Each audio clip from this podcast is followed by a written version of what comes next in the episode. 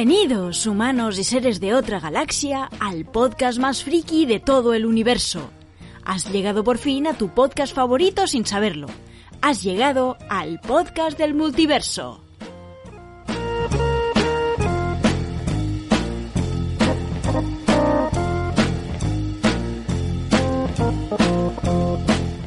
Muy buenas multiverses, soy Solman y os doy la bienvenida a un nuevo Multicríticas de Multiverso.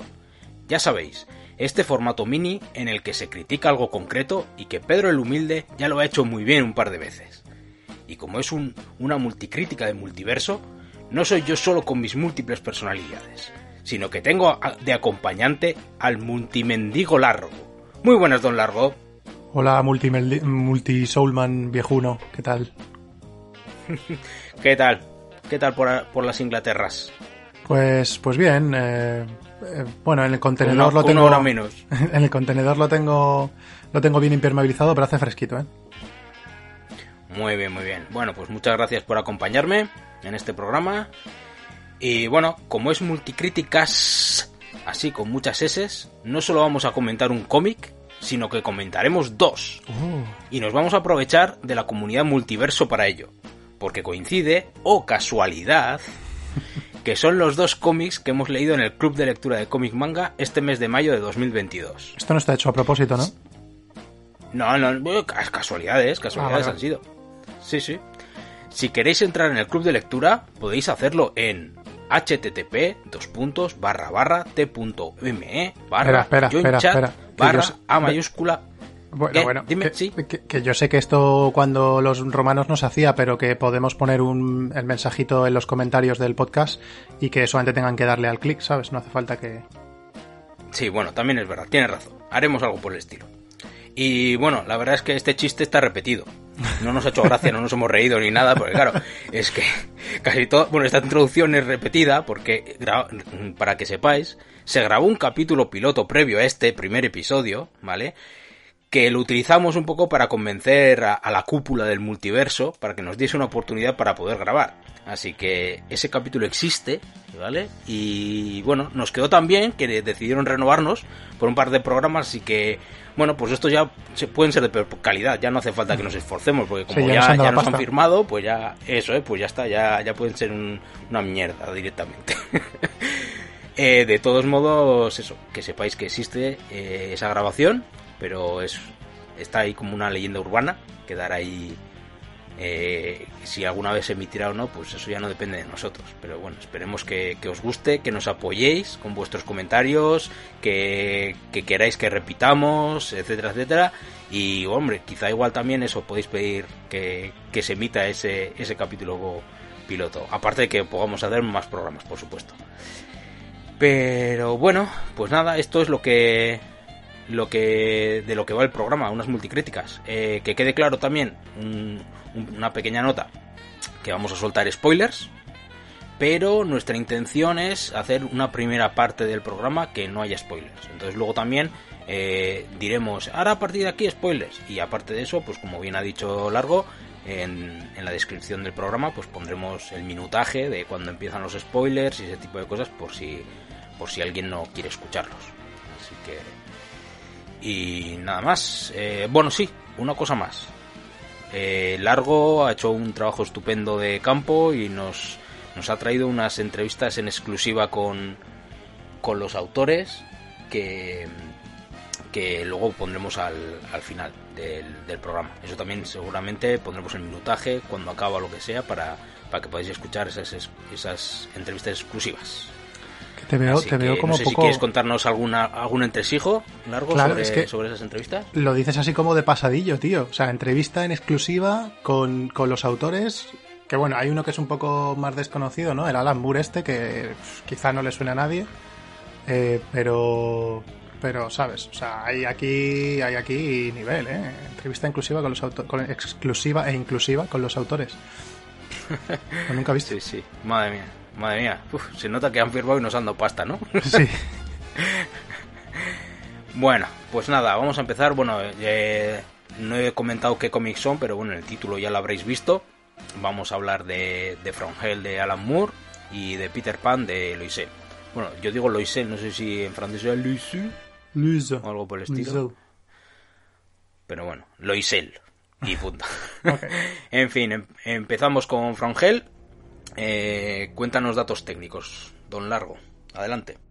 Vale, pues como, como ya digo, lo que es el escritor de, de From Hell eh, es un señor que, no sé, a lo mejor os suena de algo. Yo me suena haberlo escuchado en algún momento, pero no, no lo ubico. Un tal Alan Moore, ¿vale? Eh, por la interacción que he tenido con él, es un tío bastante majete. Eh, y eso, eh, no sé, a ver, quizás os suene... Eh, es un joven, un joven que empieza, ¿no? Que sí, sí. Un jovenzuelo que empieza ahora. Sí, es, o sea, tiene alguna cosilla que a lo mejor habéis escuchado, no sé, si os suena Watchmen, V de Vendetta, La broma asesina, La cosa del pantano, La liga de los hombres extraordinarios, no sé, quizás alguno de esos nombres os suene de algo. Eh, aparte de eso, pues tiene Jerusalén, La balada de Halo Jones, Las chicas perdidas, Promethea, La voz del fuego. Eh, bueno, bromas aparte, Alan Moore es un señor que, que yo creo que conoce casi todo el mundo que, que haya escuchado la palabra cómic al menos tres veces en su vida. Eh, es verdad que, bueno, es, es un, un señor inglés eh, y que... pues, Muy inglés. sí, se dedica a, a hacer cómics de una... Normalmente, generalmente se intenta alejar del- de la trama de superhéroes como tal y le gustan más las cositas oscuras, ¿verdad? Y, y las tramas más, Mm. más adultas y, y demás. Eh, como, como artista tenemos a Eddie Campbell, que sinceramente yo no lo conocía de nada antes, o sea, igual que Alan Moore es un nombre conocido, Eddie Campbell no es un nombre que me sonara tanto. Incluso leyendo las cosas que ha hecho, cosas como Alec, los años tiene calzoncillos, supongo que es la traducción, eh, en inglés es Alec, the years have pants, um, y Bacchus, también conocido como Deadface o Cara Muerte, no sé cuál de estas cosas habrán traducido al español. Pues ninguno de esos nombres me dice particularmente mucho, ¿vale? Sobre el artista. Y sin embargo, este señor ha ganado casi todos los premios que se pueden ganar. Eh, tiene un em, premio del Reino Unido del, del arte del cómic, en el 91. Tiene un Eisner, en el. Perdón, por lo visto dos, en el 93 y en el 2000. Eh, en fin, Harvey Award, Ignatz Award, Inkpot Award, Eagle Award. Yo creo que todo lo que se pueda ganar relacionado con el, con el arte y, y de los cómics y demás, yo creo que este tío lo ha ganado todo. Um, y eso pues me dejó bastante Bueno. sorprendido, la verdad, no me lo esperaba. Sí, al, fin, al final lo de siempre es gente menos mediática. Sí, yo creo que es eso, ¿no? O sea, supongo que para gente que a lo mejor conozca, pues eh, puede ser conocido eh, e importante, y sin embargo, pues eso, como no es, eh, no sé, no es un Stan Lee o un Steve Dicto, pues pasan desapercibidos, imagino. Eh, el cómic en, en sí eh, fue publicado entre el 89 y el 98, ¿vale? Y luego al final, como que la, la colección completa se publicó en el 99. Eh, así un poco sin spoilers, eh, trata sobre los asesinatos de Jack el Destripador, ¿vale? Y en concreto sigue una teoría de un tal Stephen Knight, en la cual parece ser que, que los asesinatos están ahí para ocultar una verdad mayor, ¿vale? Entonces una teoría que está asentada, eh, que bueno, pues este señor tiene unos libros allí, hay varias teorías sobre quién era eh, Jack el Destripador y, y por qué. Y bueno, pues eh, este cómic se cogió una de esas teorías, eh, Alan, y, y, bueno, pues lo, lo plasmó en un cómic con su particular visión, ¿no? Moore empezó a escribirlo en los 80, eh, curiosamente porque Neil Gaiman, que este lo conoceremos de American Gods y similares, eh, lo Sandman, por supuesto. o Sandman, por ejemplo. Eh, lo llamaría para discutir eh, unas cosas que había visto en un documental sobre Jack el Destripador y le pidió ayuda para encontrar algunos documentos, entre comillas, raros y olvidados, o sea, cito textual, eh, acerca de los posibles sospechosos eh, de, Jack, de Jack el Destripador que se encontraban en el Museo Británico. Eh, o sea que, pues eso, bastante interesante como, como esto empezó un poco como dos coleguillas ahí diciendo, ¡ay, tío! ¿Has visto esto? Eh, un poco a, a los inicios de Internet, ¿no? Con lo mismo que todavía están más acostumbrados a llamadas por teléfono y a, a ir a buscar a bibliotecas y demás en vez de hacer un Google. Claro. Em, Sí, y- era, era otra época, eran Claro. otros tiempos y, y vamos, eso de, de patearse las bibliotecas. Claro, es que además yo me imagino, quiero pensar que sería algo así, porque claro, eh, Alan Moore es, es medio asceta en ese sentido, Sí. que está recluido ahí en, Northam- en Northampton, Sí. ¿O ¿dónde es? Eh, está en Northampton ahí y claro, eh, allí que, que biblioteca, vale, tendrá su biblioteca y tal, pero claro, mm, voy a tener que ir a Londres a buscar esto y tal y igual. Oye, Neil, tú que estás por allí, ¿me puedes hacer el favor de acercarte a la biblioteca y coges no sé qué? Va, vale, venga, va. Es- sería algo así, porque, porque si no, ya te digo, no le apetecería mucho ir a, a la gran ciudad. No, además es que se ve que es un poco antisocial, aunque ha hecho una, excepción con nosotros haciéndonos un gran favor. Y entonces, pues, eh, la, una vez escrito lo que querían, ¿no? Pues empezó emitiéndose en una... am, no sé cómo, cómo describirlo, una magazine de cómics. Es como un comic book que contaba pequeñas historias, eh, llamado Tabú. Un fanzine. Un fanzine, fanzine, ¿no? Vale, Sería. ok. Ah, pues sí, algo de eso. Entonces eh, empezó emitiéndose allí, mm, digamos lo que serían las grapas, o sea, cada uno de los capítulos por separado que componen el, el cómic luego que en el más adelante se, se publicó íntegramente. Entonces, pues contaban cada uno en cada. entre los tomos 2 y 7 o las salidas números 2 y 7 de, de ese fanzine, eh, pues salieron los, los primeros capítulos de, de From Hell. Luego pasaron a una publicación em, propia, a Tundra Publishing, que luego más tarde se movió a Kitchen Sink. ¿Vale? Eh, entonces, pues eso. Se, se- no sé muy bien qué problemas tendrían, no he conseguido encontrar información acerca de exactamente qué es lo que les movió a, a- a moverse de un sitio a otro. Eh, creo que la idea de salir de tabú era tener eh, su propia tirada en, en- en unas editoriales más propias, ¿vale? Más que controlaran ellos bien directa o indirectamente. Mientras que Tabú, pues, pues eso, al final era un compendio de muchos artistas y demás y, y eso. Así que se publicó en 10 entradas al final, entre el 91 y el 96 eh, nuevamente. Eh, Y se añadió un apéndice que existe posteriormente, que se llama La danza de los cazadores de gaviotas, en el 98. Am, es una obra a blanco y negro que recibió luego una edición a color en el 2018. Sí. Ujú. O sea que la edición a color, que no lo sabía yo, es, es bastante moderna. Que, bueno, luego comento. Ok. En, en principio, en principio yo más o menos he terminado, o sea que si quieres es un buen Sí, momento. bueno, como, como voy yo ahora con mi opinión y tal y cual, bueno, pues empiezo un poco hilando con lo que acabas de decir. Eh, yo tengo en físico la, la edición a color, Mm. ¿vale? Y, bueno, en físico, a ver, mejor dicho, tenía la, la edición en blanco y negro desde hace muchos años y ahora, hace, pues en navidades pasadas, eh, me regalaron, me autorregalé, pero bueno, me regalaron el, la edición a color. Entonces, ¿qué pasa? Que yo tenía el recuerdo, pues eso, de hace, no sé, diez y pico años de haberme leído la versión en blanco y negro, y ahora la, he releído en color, y, y aún así he consultado también, o he mirado un poco también por encima la edición en blanco y negro. ¿Vale? Para, porque eso, muchas cosas no he recordado lo que sea y ahora en color me ha dado la curiosidad de decir, ¿y esto también? Sí, ah, es así, no, sí, tal cual. Eh, yo personalmente me quedo con la, con la versión a color. Fíjate que, que claro, habrá mu- ojalá, bueno, que nos digan en comentarios, que nos dejen también, eh, si estoy diciendo un sacrilegio o algo por el estilo, porque habrá gente que piense lo contrario. Eh, pero me quedo en la de color porque creo que muchas cosas o muchas partes que quedaban muy oscuras en blanco y negro, con el color ganan eh, algo más de claridad en el sentido narrativo incluso. O sea, es decir, cosas que, que igual detalles ves, ves mejor o aprecias mejor que en la de blanco y negro. Sí que es verdad que la de blanco y negro tiene momentos puntuales o, o viñetas o, o cosas muy impactantes que claro, como primero lo leí en blanco y negro, pues ya se me quedaron, por así decirlo, y no sé si en color, si hubiese leído la de color por primera vez, se me hubiesen quedado tanto o no, ¿no? En ese sentido.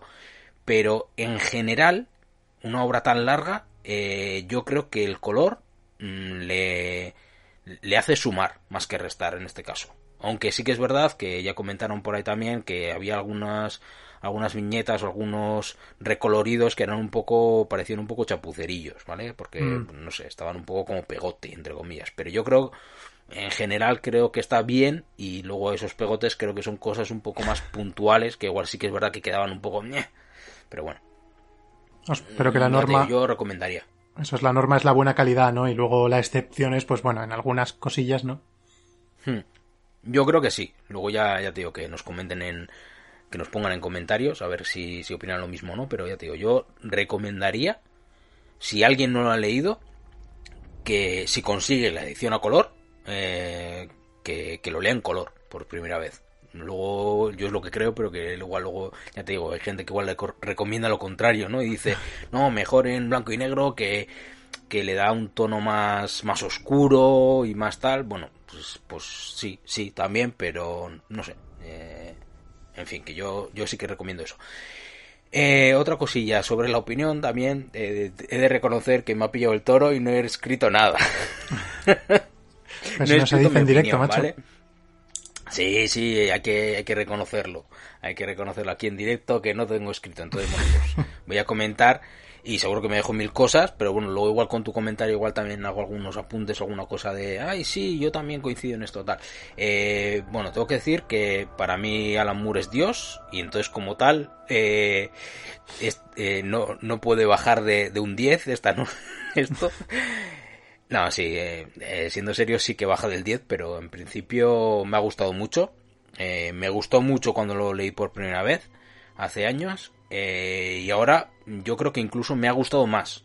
Quizá por lo del color que le ha sumado, pues quizás, pero igual también es por esa relectura que hay cosas que, que vas, eh, algunos detalles que vas cogiendo mejor, o, o cosas que claro, como ya sabes, eh, esos juegos que hace de al principio mostrarte personajes que la primera lectura no conoces de nada, claro, la segunda ya los conoces, entonces eh, te vas quedando con más detalles de lo que cuentan y dices, ah, amigo, esto lo dice porque luego tal, tal, ese tipo de cosas que vas pillando y, y- y creo que gana en ese sentido, o sea que yo también recomiendo relectura.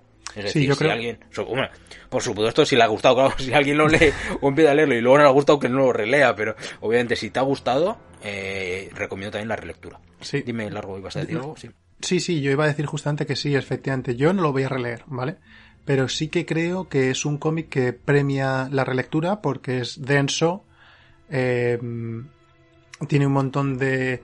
Bueno, estilo Alan Moore, ¿no? De mensajes subliminares, Sí. eh, de verdades a medias, de cosas que se cuentan divididas de, una, de un modo un poco raro, justamente para buscar un efecto, ¿no? Entonces, pues a lo mejor hay un par de viñetas que parece que están fuera de lugar hasta que después de dos capítulos vuelven a aparecer las mismas viñetas pero con otro contexto y entonces ya lo entiendes. Y si no estás muy atento, pues hay cosas que te pueden pasar desapercibido porque requiere eso. No, no es un cómic de peleas en el que tú te pones ahí, ves los mamporros y dices, ah, pues ya está. No, requiere concentración y una lectura detallada y, y yo creo que Sí. esas, esas cosas pues premian la relectura. Sí, además yo creo que eh, hay que avisar también que es un cómic largo, Mm. que tiene Como yo. 500, casi, casi 600 páginas.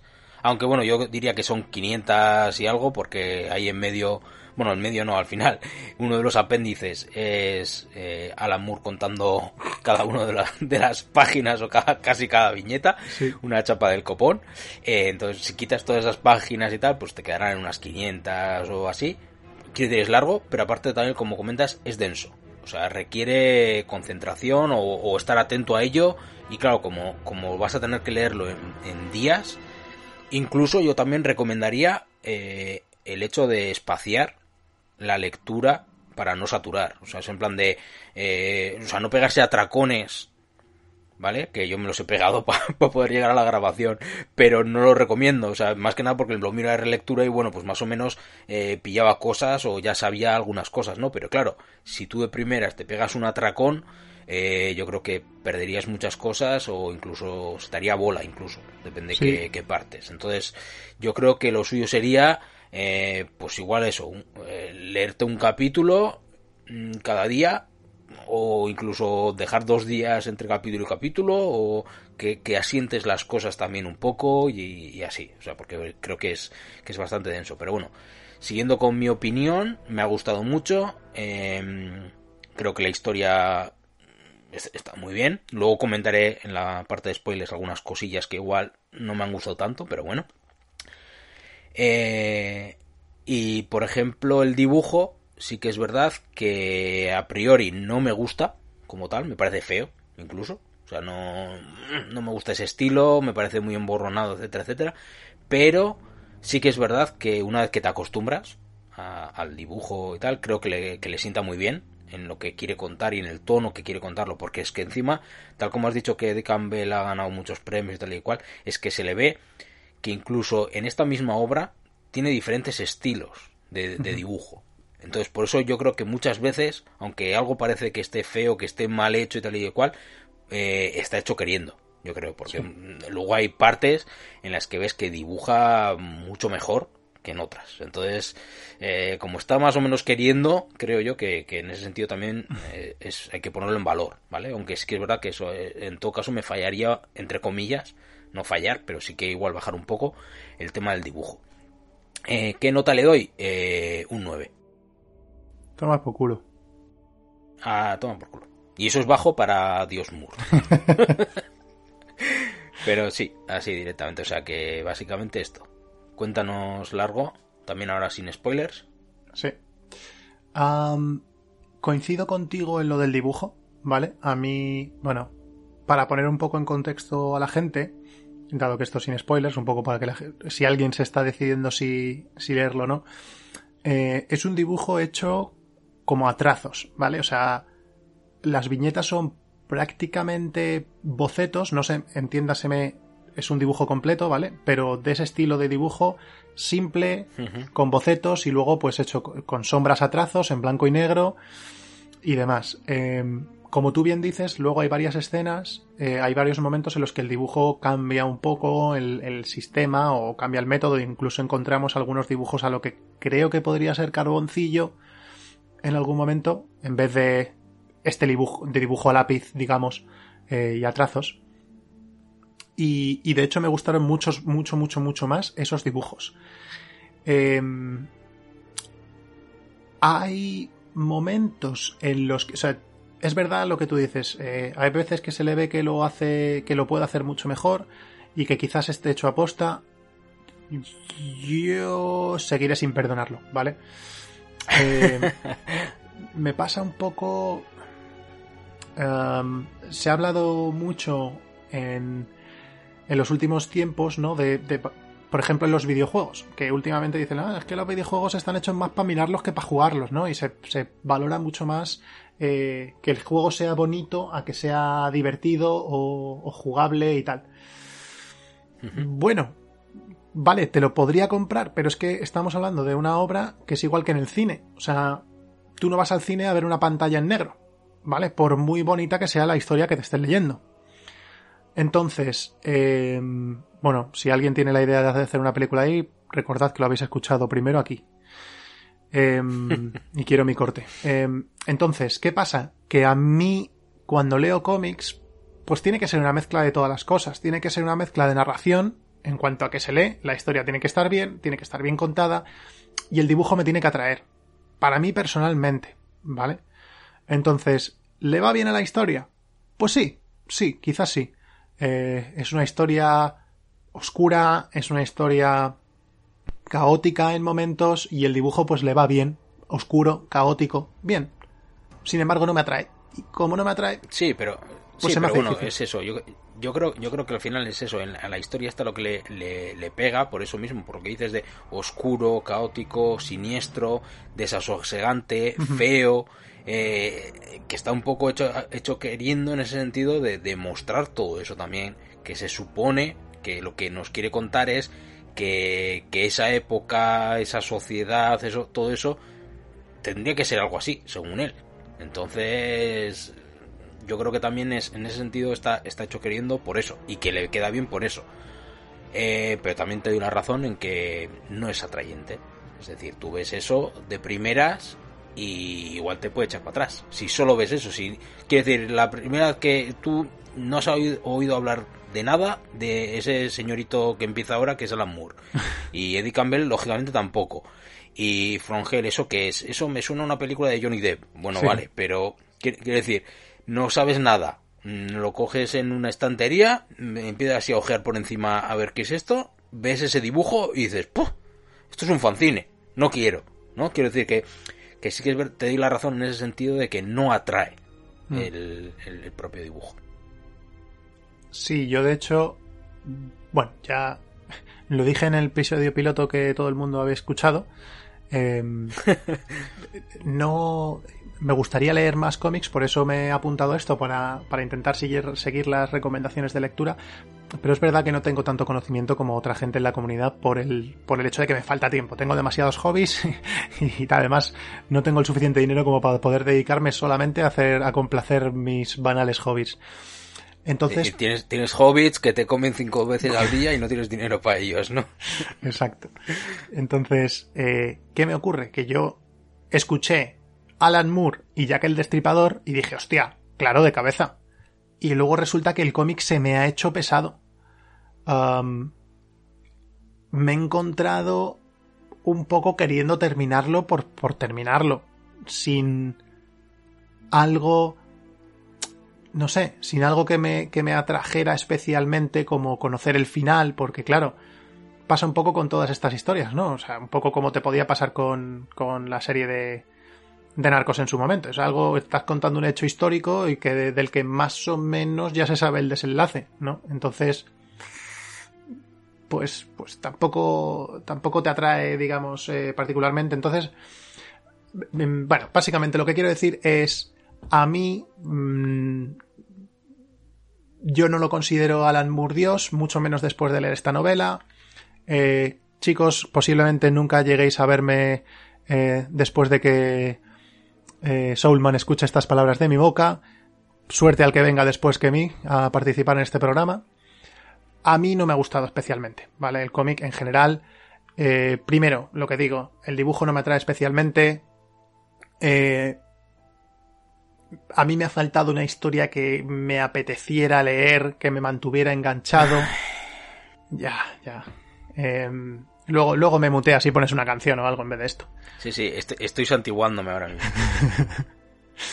me ha faltado. Yo creo que. A, ver, a ver, di, la nota, recoge tus cuchillos y vete. y ya, bueno, no me puedes echar del grupo porque soy administrador, pero. eh, pues mira, em, la nota al final que le doy a este señor es un... ¿Dónde lo tengo? Apuntado, sí, aquí. Mi 5,763 que redondearía un 6. madre mía. Perdónalo, señor Moore. sí, no, no se lo digas. Menos mal que no comenté nada de esto en la entrevista porque... Ya te digo. No creo que le hubiera hecho mucha gracia. Qué fuerte, qué fuerte. Mm. Eso. ¿Ya qué hago yo contigo? Eh, no sé, ¿quieres hablar de Peter Pan? Venga, va. Venga. Va, con el disgusto que tengo, paso a Peter Pan. Seguro que luego, se lo Luego sí, retomaremos luego From Hell, pero ya con spoilers, ya contando cositas y tal.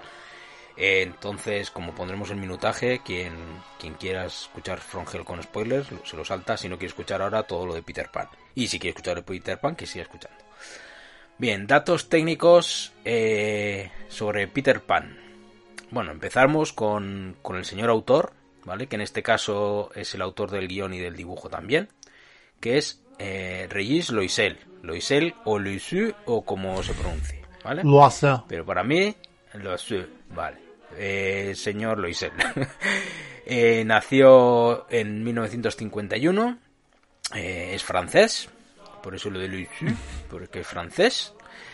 Eh, y nada, pues como este sí que es verdad que no es tan conocido, pues voy a comentar así por encima rápidamente. Bueno, por encima rápidamente, no sé, tengo casi dos páginas de Word sobre su biografía, pero bueno, lo cuento rápido, rápido para, para quien le interese. Eh, pasó su infancia dibujando personajes Disney, sobre todo Donald, ¿vale? Es lo que cuenta él.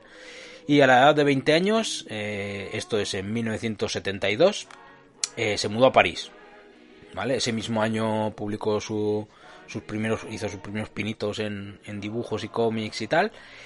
Y luego al año siguiente eh, asistió brevemente a clases de, de cómics en la Universidad de Vincennes. En 1975 publicaron primeras páginas de La búsqueda del pájaro del tiempo, por el cual es bastante conocido este, este cómic suyo. Digamos que lo más conocido suyo es este La búsqueda del pájaro del tiempo. Y luego quizá lo segundo más conocido es este Peter Pan, ¿vale? Para, que nos hagamos una idea. Aunque bueno, tiene luego más, cositas que, iré comentando. Pero bueno, sobre todo por si a alguien le, le, interesa. Por cierto, este La búsqueda del pájaro del tiempo igual es una a los más mayores del lugar eh, porque se fue publicando aquí en España en la revista CIMOC, fue, fue saliendo en, ella.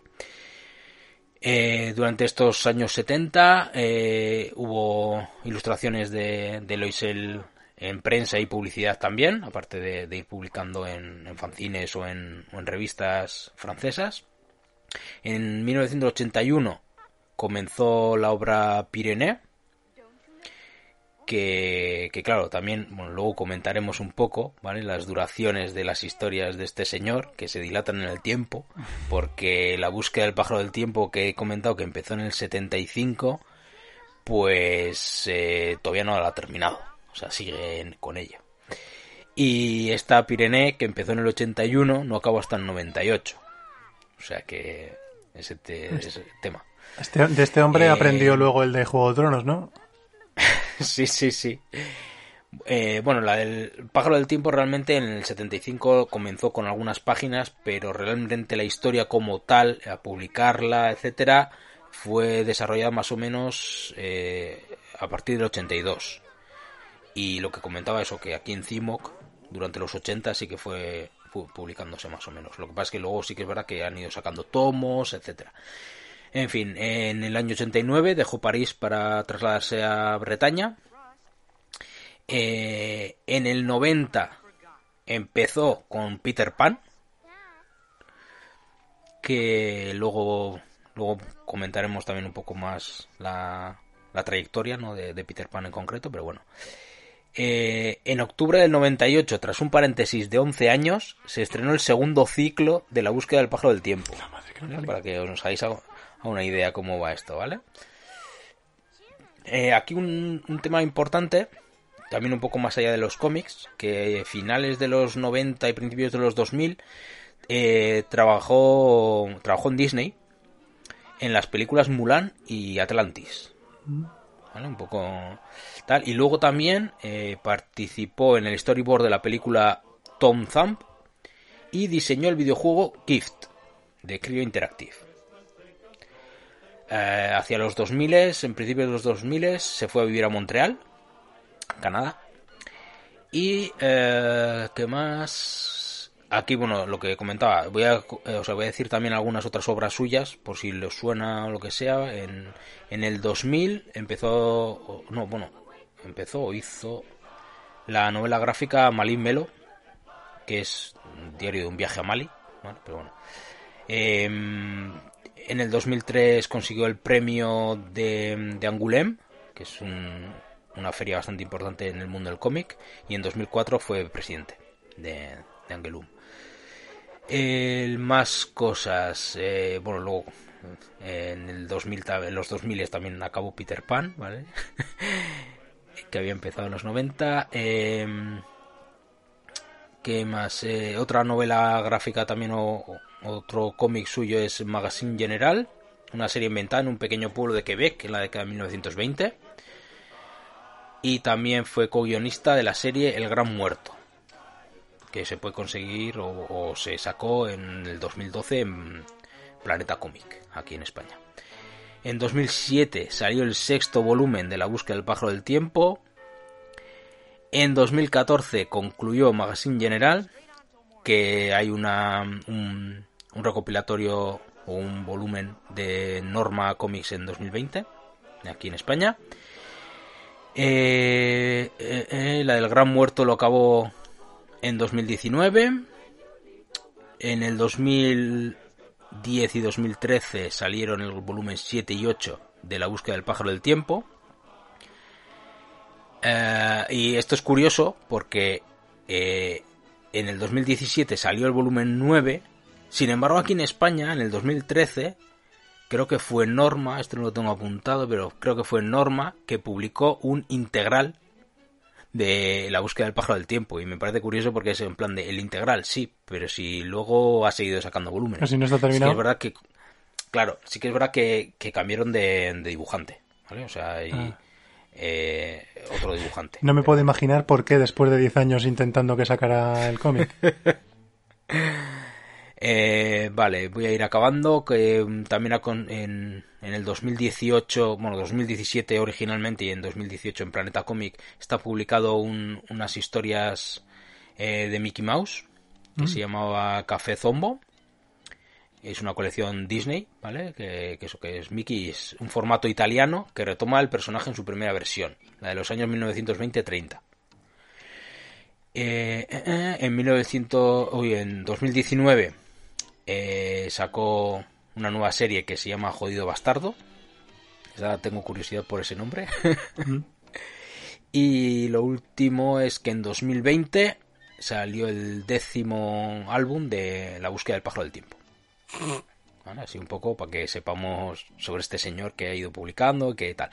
Y ahora centrándonos un poco en Peter Pan, voy a comentar un poco la, las ediciones que ha habido por lo menos aquí en España, porque sí que es verdad que eh, eh, digamos que Peter Pan tiene seis partes o seis volúmenes, como quieras decirlo, y, y el original va de 1990 a 2004.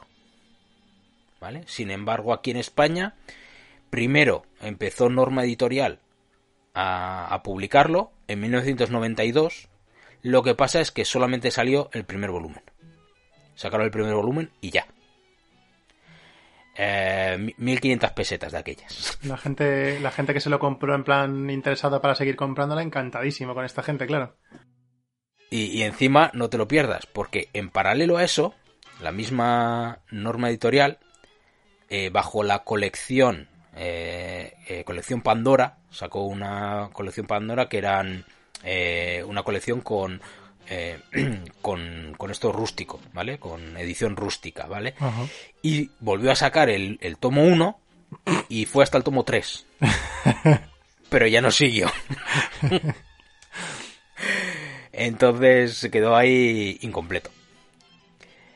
El primero que lo sacó completo fue Glenat, ¿vale? Eh, que sí que ya sacó el Peter Pan del 1 al 6, pero sí que en, en 6 tomos, por así decirlo, 6 eh, volúmenes y costaban 13.95 eh, cada euros ya en, de estas que fue hacia el, pues, cuando acabó el 2004 eh, luego ya como recopilatorio lo primero fue en el 2009 que este Peter Pan obra completa también fue por parte de Glenat a un precio de 49.50 euros. Y eso en total 384 páginas en 2013 EDT volvió a sacar eh, este completo. Y por fin la última versión que tenemos es del 2019, que Planeta Comic sacó este Peter Pan en una edición de lujo blanco y negro, a 50 euros, con una traducción de Olga Marín. Eh, la verdad es que yo he, bueno, he leído la de color, luego comentaremos, ¿eh? yo he leído la de color y le eché un vistazo a esta blanco y negro y yo creo que pierde, pero bueno. Sí. Es decir, no sé por qué la han sacado blanco y negro, pero en fin. Eh, comentar que en Goodreads eh, tiene un 4.14 sobre 5 y de momento en el Club de Lectura del Multiverso, aunque todavía quedan días para votar, tiene un 6.87. Em, Así que... Bien anotado, porque se me había olvidado a mí comentarlo, fíjate que, que, lo, que lo pensé. Eh, la diferencia es que este tiene 414 con solo 400 votos, ¿vale? From Hell tiene 4,18, o sea que en principio la gente vota, tiene más o menos el mismo voto, ¿vale? Pero claro, este tiene 36.934 votos. Claro. Entonces, bueno. Eh, comento la sinopsis, voy a leer la sinopsis de, esto por si a alguien le interesa.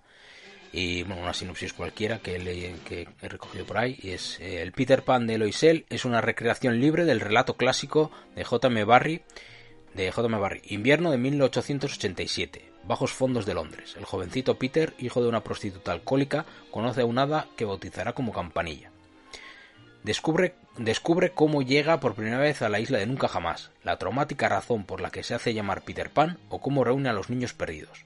Conoce al capitán Garfio cuando no se le llamaba por ese nombre, pues todavía tenía dos manos, y el origen de la peligrosa obsesión de cierto cocodrilo con el pirata. Esa es un poco la, sinopsis oficial. Bueno, o una de las oficiales que he leído por ahí. Eh, sí, no, por no andar haciendo spoilers ni nada, quedémonos en que es, es una especie de historia de orígenes, una precuela de, del Peter Pan que conocemos y, un poco, pues, eh, eso sí, una versión bastante oscura en comparación con, con, la original o incluso con la de Disney, ¿no? Eh, pero bueno, quedémonos con esto de momento hasta, la hasta que hablemos con spoilers. Y coméntanos, Largo, qué te ha parecido, nota bueno, se va a poder deducir más o menos eh, de, de lo que voy a decir, ¿vale? Mm, mi nota, me refiero. No me ha gustado mucho. Si e, estoy de acuerdo contigo, a color gana, ¿vale? Yo me lo empecé a leer en, en blanco y negro y no me convencía demasiado. En color me ha gustado más, pero si bien eso me ha ayudado a terminar de leerme el cómic, me ha pasado un poco lo mismo. Mm, eh, está bien y lo apruebo al final un poco por la novedad. pero no me ha terminado de llamar la atención. O sea, sí, tiene alguna parte que me ha gustado, tiene algunas cosillas que me gustan, pero en general me lo he leído un poco porque sabía que si no me ibas a azotar. Pero ¿sabes? No, no sé, no había nada que me llamara especialmente. Mm, normalmente los temas de huérfanos, avispados y demás tipo Lazarillo de Tormes me suelen gustar bastante. Eh, pero aquí, no sé, Peter se me hace muy repelente. Eh, y no, no, no, no me. No, es que no sé, no me termino de gustar, ¿eh? Al final la nota que le he puesto es un 4,861 para redondear, o sea, para suspenderlo a propósito, pero redondearlo al circo, al 5, diciendo que bueno, lo apruebo por esa novedad, esa reimplementación, esa repensación de, de, Peter Pan y de, bueno, de, ponerle un contexto un poco más oscuro y demás. Sí, yo coincido un poco en el sentido de que eh, tampoco es que me haya gustado demasiado, ¿vale? O sea, sí, me ha gustado. Eh, no, no sé, tampoco se hace así como lo que hablamos de From Hell, que es denso y tal igual. Mm. Esto, se lee rápido y bien y fácil. Sí que es verdad que lo que decíamos, 384 páginas, o sea, tampoco es de leerte en una tarde. Pero bueno, sí que es ligera la lectura, no hay nada que tengas que andar pensando ni nada por el estilo. Pero sí, aún así, se me ha hecho largo. O sea, creo que se podía haber contado lo mismo en mucho menos y muchas veces eh, me ha parecido también incluso estirado ciertas cosas que se repite demasiado o, se, o le da demasiada vuelta a lo mismo o, eh, sensación de atasque, por así decirlo. De decir, está ahí atascado, eh, sigue un poco para adelante. Mira que ha tenido 10 años para pensarlo, ¿eh? sí, sí. Yo creo que está un poco estiradito la cosa. Entonces, y y bueno, luego igual ya, ya entraremos más, más a detalle, pero sí que es verdad que hay veces que te da la sensación de que abre caminos que luego no sigue y te deja ahí a medias y dices, ¿y por qué no has ido por ahí? O, o cierra muy rápidamente cosas que parecían interesantes, ¿no? De dice, uy, pues esto parece que puede interesar y de repente, eh, no, por ahí no. y no sé. Eh, ciertas cosas un poquito eh, mejorables en ese sentido. Eh, sí que es verdad que el dibujo, como hemos comentado, en, en, color yo creo que gana. Y el dibujo es, en este sentido sí que es bastante claro, bastante incluso bueno. O sea, no, Sí. no me ha parecido para, para nada malo el dibujo. El dibujo me ha parecido bueno. Sí que es verdad que a veces también eh, hay algún, algún dibujo un poco más feo o feucho o no sé por qué realmente si es queriendo o no. ¿Vale? Yo que sé, a veces las, los ojos de Peter, por ejemplo, o no sé, algunas cosas un poco como que te quedas como, esto lo ha hecho muy rápido o, o quizá era queriendo, ¿eh? Pero, nah, no sé, hay cosas un poquito así, pero en general el dibujo me ha gustado y, y sobre la trama, pues lo que digo, que hay veces que se queda un poquito cojo. Yo le hubiese, bueno, le pondré un 6 y algo, 6,6 o así, que lo redondeo a 7. Pero porque lo que digo, tampoco es que, o sea, no me ha parecido un horror. Que, bueno, pues me lo he leído y, o sea, así como tú decías que te lo he leído para que no te azote, pues yo me lo he leído bastante bien en ese sentido y, hombre, aunque no sea una tarde, sí que son un par de tardes. Tampoco es que sea excesivamente largo, largo, ni, ni lo que digo, como no es denso, te lo puedes ir pasando Sí. pim pam, pim pam y tampoco, tampoco es Hombre. muy, muy allá. A ver, que yo digo que lo he leído porque no me azotes, pero en realidad lo que, me, lo que quiero decir es que no había nada como que me empujara a seguir leyendo. No sé si me explico. Que no. Hay otras veces que, joder, que pillas un libro, un cómic, un lo que fuera, Sí, una que, no serie. te, que no te engancha, vamos. Eso es, eso es, que no estaba enganchado. O sea, al final era de, bueno, pues me voy a leer porque, pues eso, porque me lo estoy leyendo, ¿no? Y porque no es tan malo como para dejar de leerlo.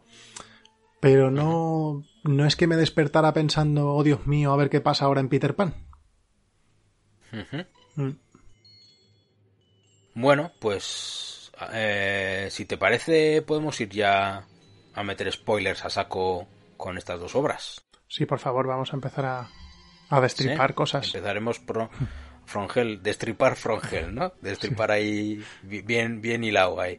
Bueno, pero antes de esto, mm, claro, esto al final alguien lo tendrá que pagar. Entonces os tendremos que meter aquí un, un pequeño anuncio o un, un pequeño paréntesis para la publicidad que son los que nos dan de, de comer.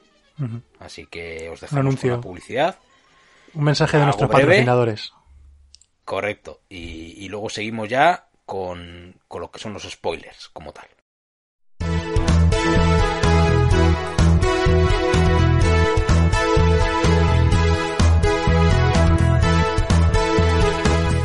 Maldice a la hora de despertarse. Está harto de despertarse siempre con la misma canción aburrida.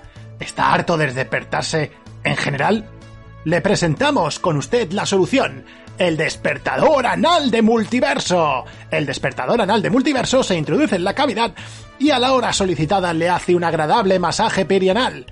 Olvídese de esos despertares aburridos. Solucione todos sus problemas con el despertador anal de multiverso.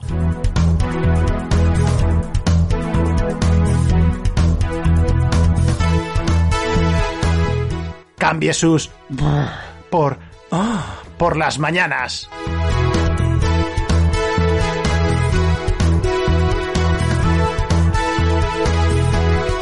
Yo antes no quería despertarme nunca, pero desde que tengo el desmasajeador anal me despierto cinco veces al día.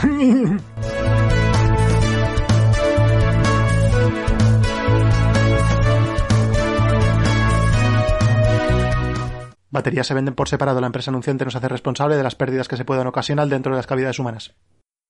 Bueno, bueno, bueno, pues volvemos después de esta pausa para la publicidad de nuestro, de nuestro querido sponsor.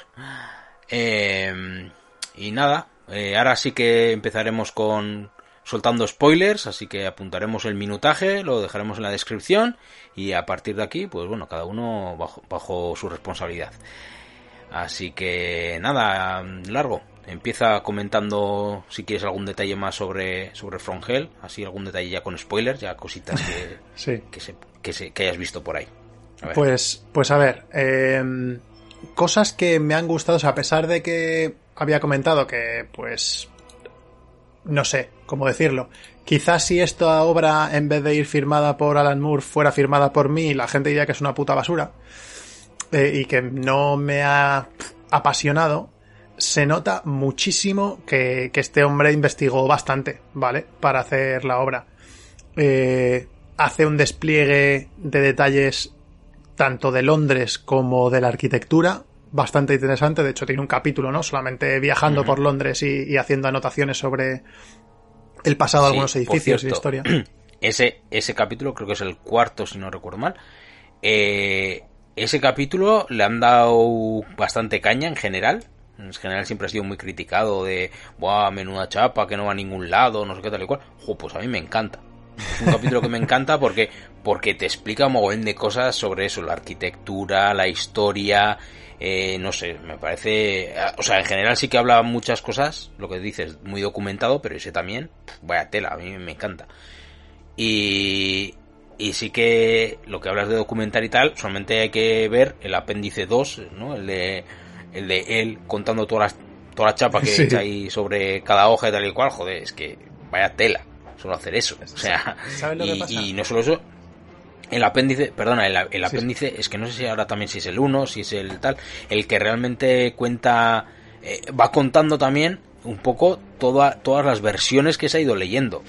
Creo que es el 2, ¿no? El de eh, Cazando Gaviotas o este, el de Cazando Gaviotas y tal. Al final lo que va contando también es eso, todas las teorías que ha ido viendo sobre Jack el Destripador, tal, tal, tal, tal, y un poco el, eh, pues diferentes libros, diferentes teorías, eh, una se caía por no sé qué, una no sé qué, tal, tal. O sea, que, que, que no es solo que él se haya quedado con una teoría de un libro concreto, sino que, se ha documentado para leerse un montón de, de teorías más.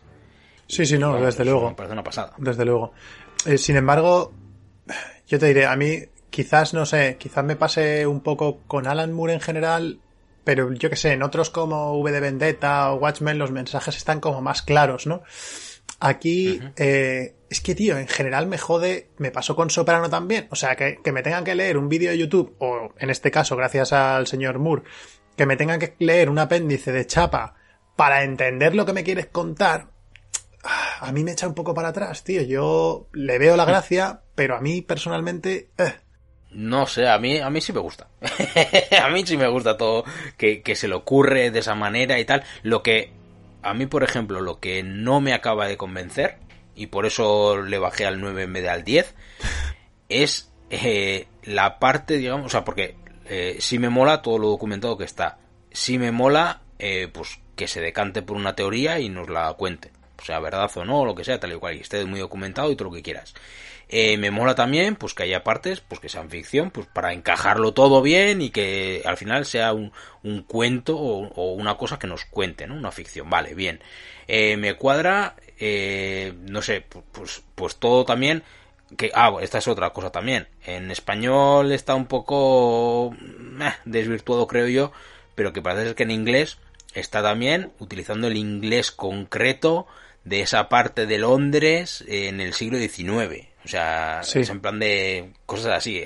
En español queda un poco como, sí que notas que hablan en paleto, entre comillas. Exacto, eso es. Pero, pero que tampoco queda tan claro. En inglés parece que está más currado en ese sentido. Que otra Yo es que, no... que alguien entienda eso. Claro, me lo intenté leer, pero imposible. Me fue imposible porque muchas de las cosas no las pillaba, no lo entendía bien. Me leí, creo, el primer capítulo en inglés y me tuve que volver a España. Sí.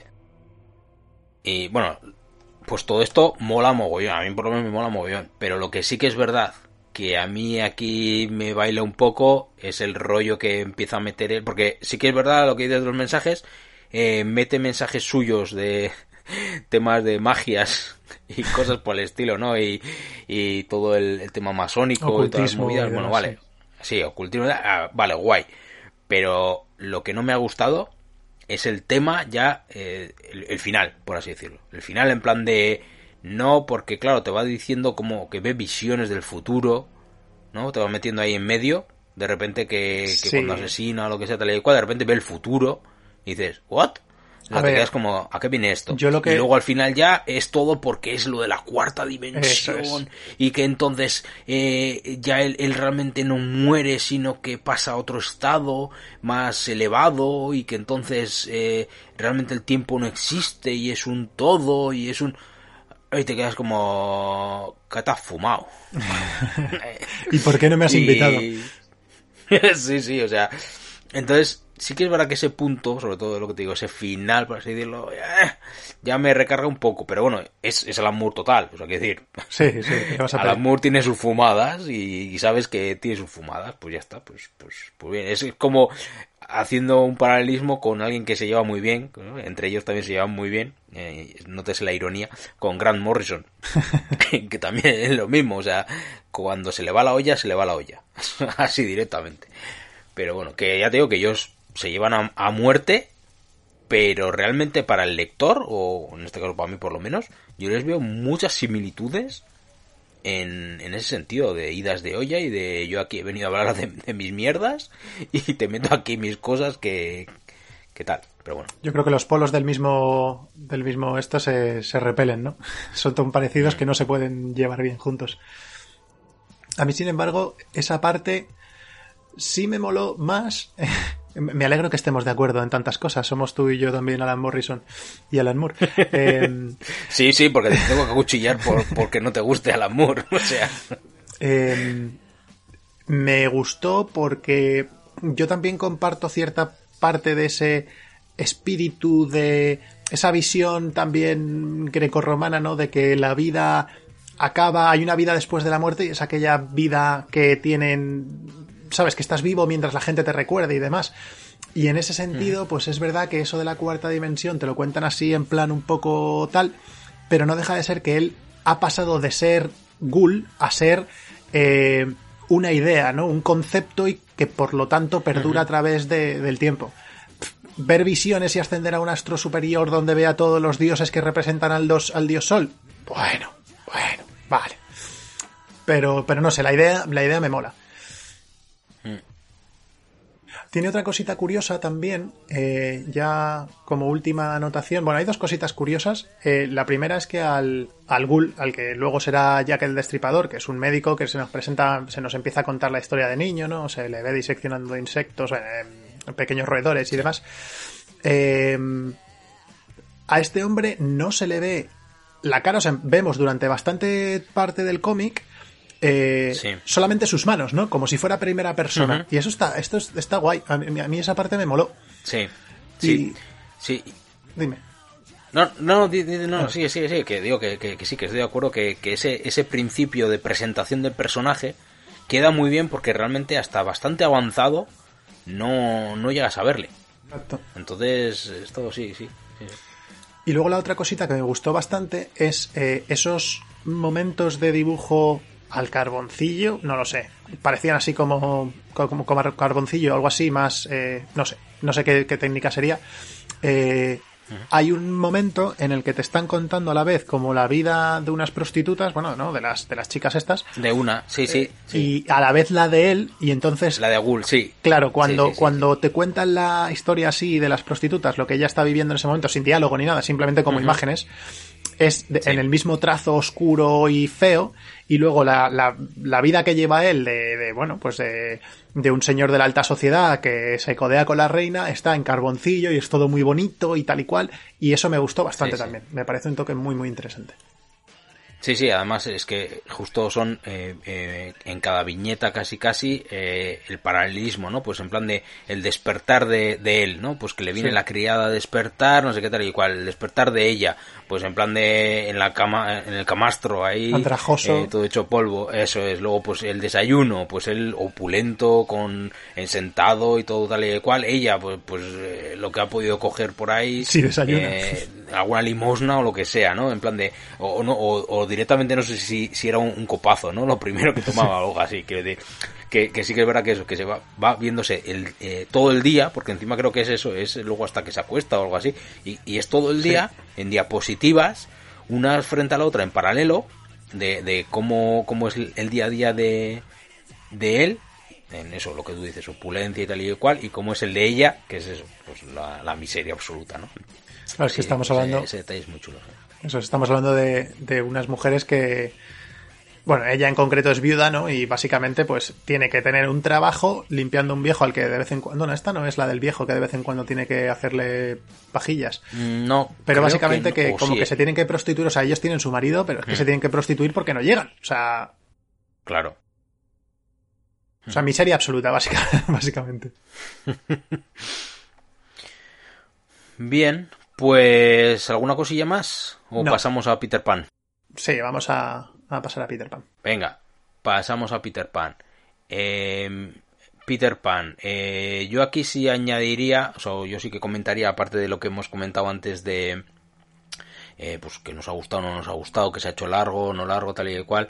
Eh, sí que tengo que decir que eh, sí que me gusta que haya sido una historia adulta o enfocado más, más oscura que no es para niños. Que al final estamos acostumbrados a que el cuento original es para niños. el- el- luego tenemos la, la versión de Disney que es para niños.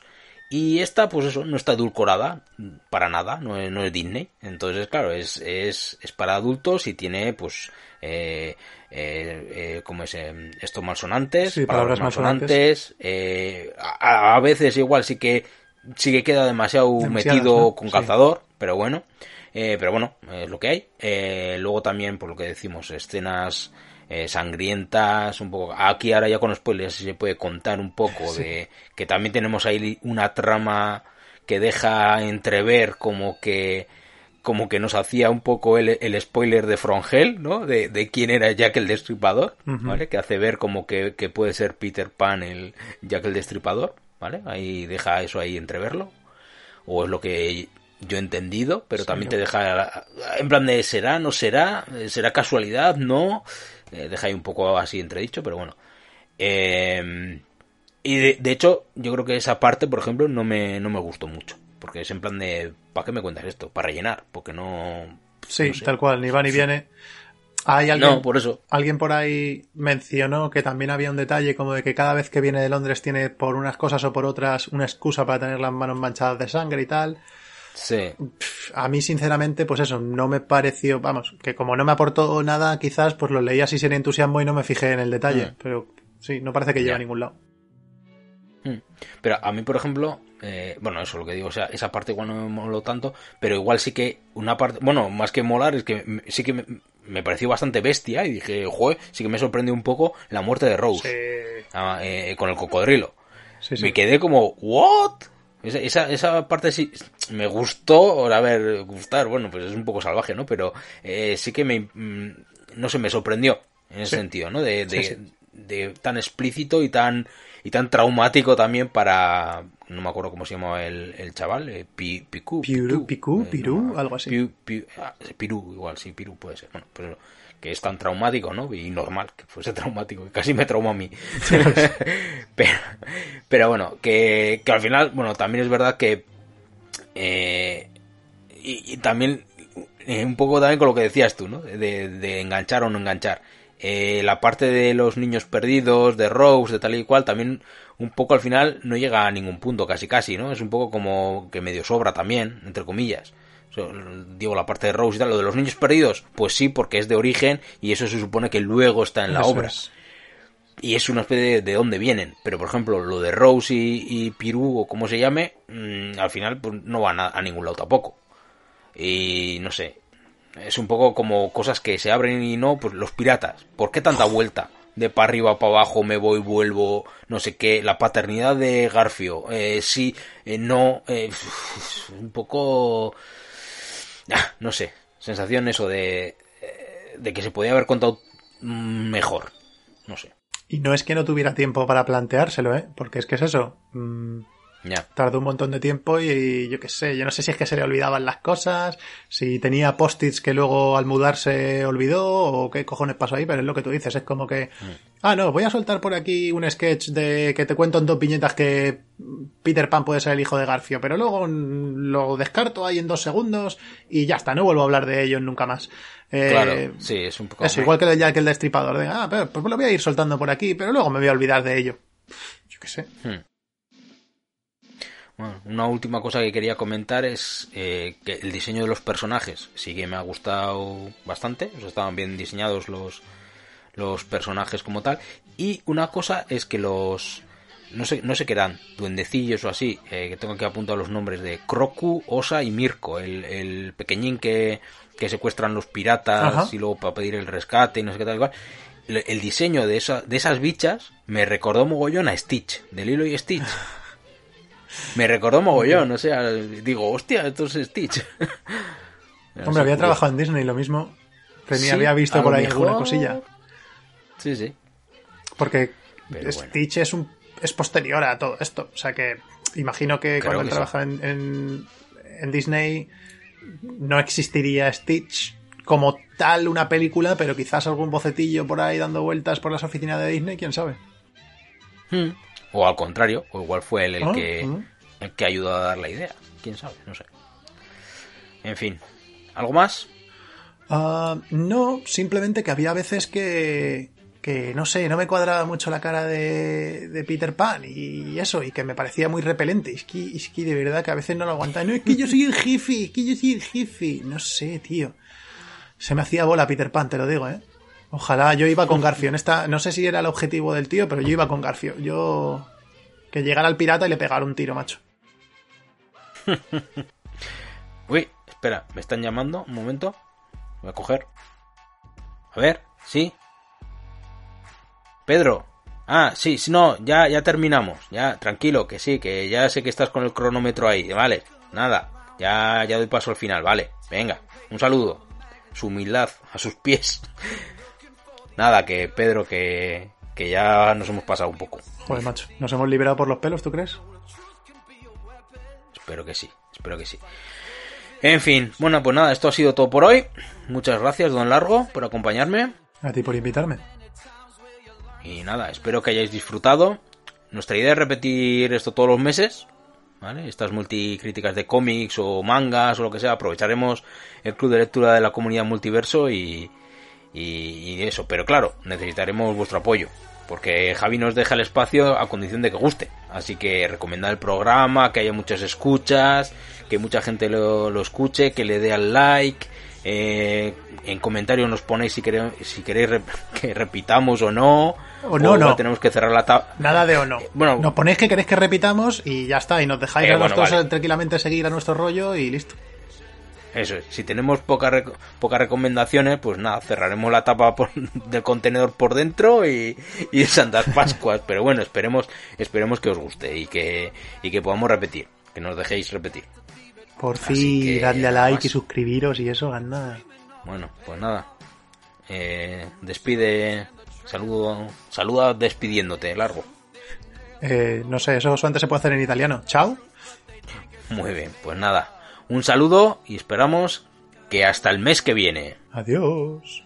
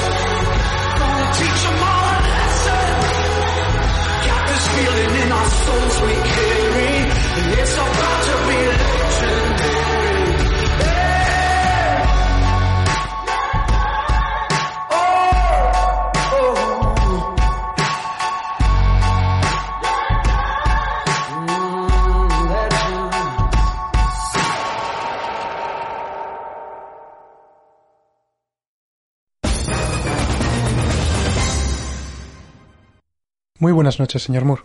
Gracias por atender a la comunidad multiverso para esta entrevista en exclusiva.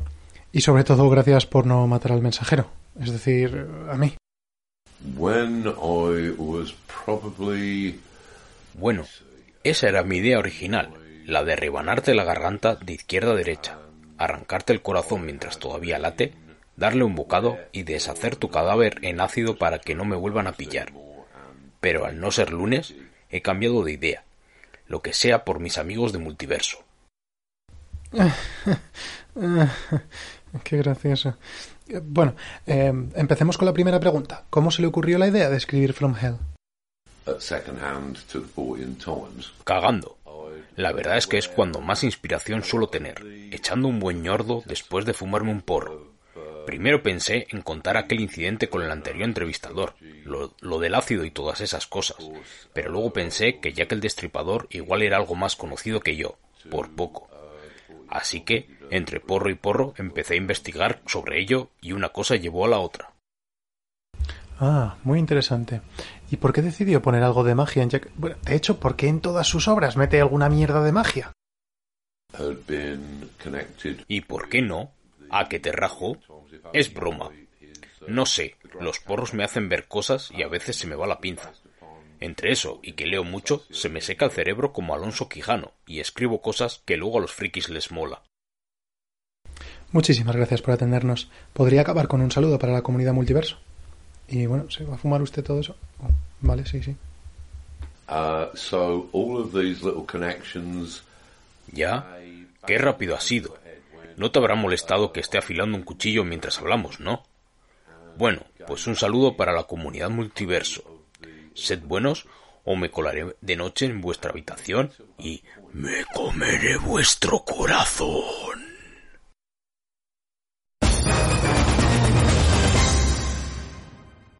Buenas noches, señor Losal. Gracias por atender la comunidad multiverso para esta entrevista. ¿Había escuchado hablar de nosotros antes? À l'époque de Godfredson, dans les années 30. Eh, esto puede ser, no sé. ¿Quién dice que es usted? ¿Y yo? ¿Cómo me ha llamado? Perdón, es que a veces me disperso un poco, pero espere, que me tomo mi pastilla para sentarme un poco. Lo que sea por mis amigos de multiverso. Bueno, si me permite, voy directo al grano con la primera pregunta. ¿Cómo se le ocurrió la idea de escribir Peter Pan? Donc moi j'avais envie vraiment de coller à cette... ¿Cómo? ¿Que yo he escrito algo sobre Peter Pan? Oh, espera, oui, sí, sí, sí, algo me suena. Supongo que después de una cena de picoteo, pues se me ocurriría algo de eso. Y en nombre de todos los que han leído el cómic, hay unas cuantas cosillas que me gustaría saber. Porque empieza a hablar de cosas que luego nos sigue. ¿Qué nos quería contar exactamente con los asesinatos de Whitechapel? ¿Qué pasa con el momento ese de paternidad de Garfio? ¿Eh? Diga, diga.